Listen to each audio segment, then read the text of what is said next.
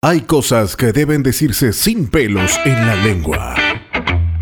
Y hay situaciones que definitivamente no deben callarse. A quien le caiga. Con Ulises Oyarzún.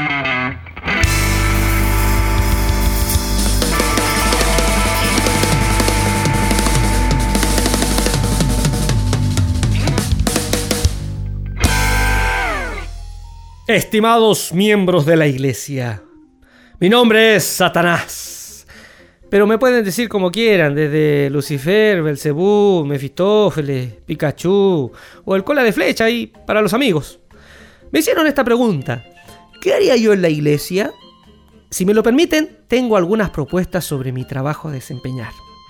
De partida, ¿saben qué? No andaría asustando a los cristianos. El susto provocaría que se acerquen más a Dios y no, esa no es la idea, ¿no? No invertiría mucho tiempo en promover herejías. ¿Saben por qué? Porque ese trabajo ya me lo hacen varios predicadores y sin honorarios. No sacaría cristianos de la iglesia.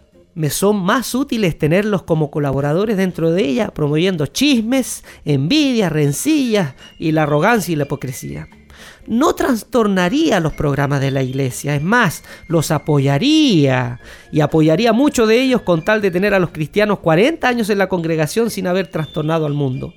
No impediría la lectura de la Biblia, en tanto que sea solo para validar y ratificar dogmas ya asimilados que no tienen ninguna relevancia en la vida práctica.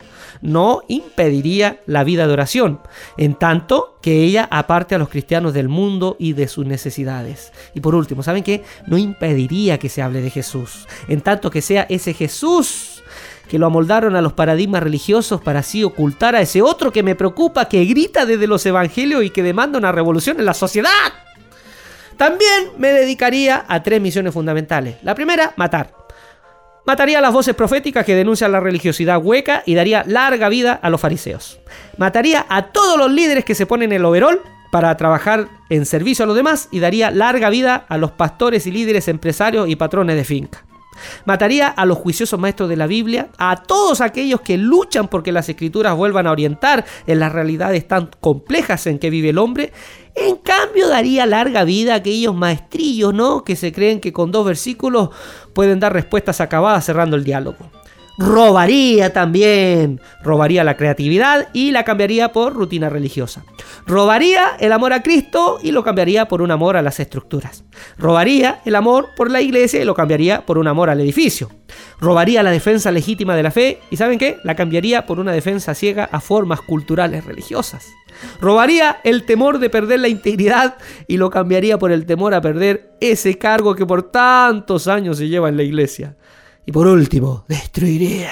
Sí, destruiría las posibilidades de nuevas generaciones de líderes perpetuando los cargos vitalicios. Destruiría el amor y perpetuaría la indiferencia. Destruiría la unidad y perpetuaría la uniformidad. Destruiría las convicciones cristianas y perpetuaría el activismo religioso sin reflexión. Destruiría las ganas de servir y perpetuaría las ganas de mandar. En esencia, destruiría la iglesia desde adentro y dejaría erigido algo parecido a ella pero sin el señorío de Cristo, la fuerza renovadora del Espíritu y la compasión del Padre. Con mucho aprecio, eso es todo lo que haría. Se despide atentamente el diablo. ¿Todavía estás ahí?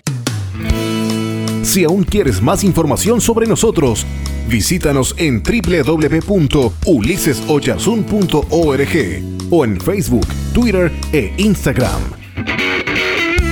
Hasta el próximo A quien le caiga. Te esperamos.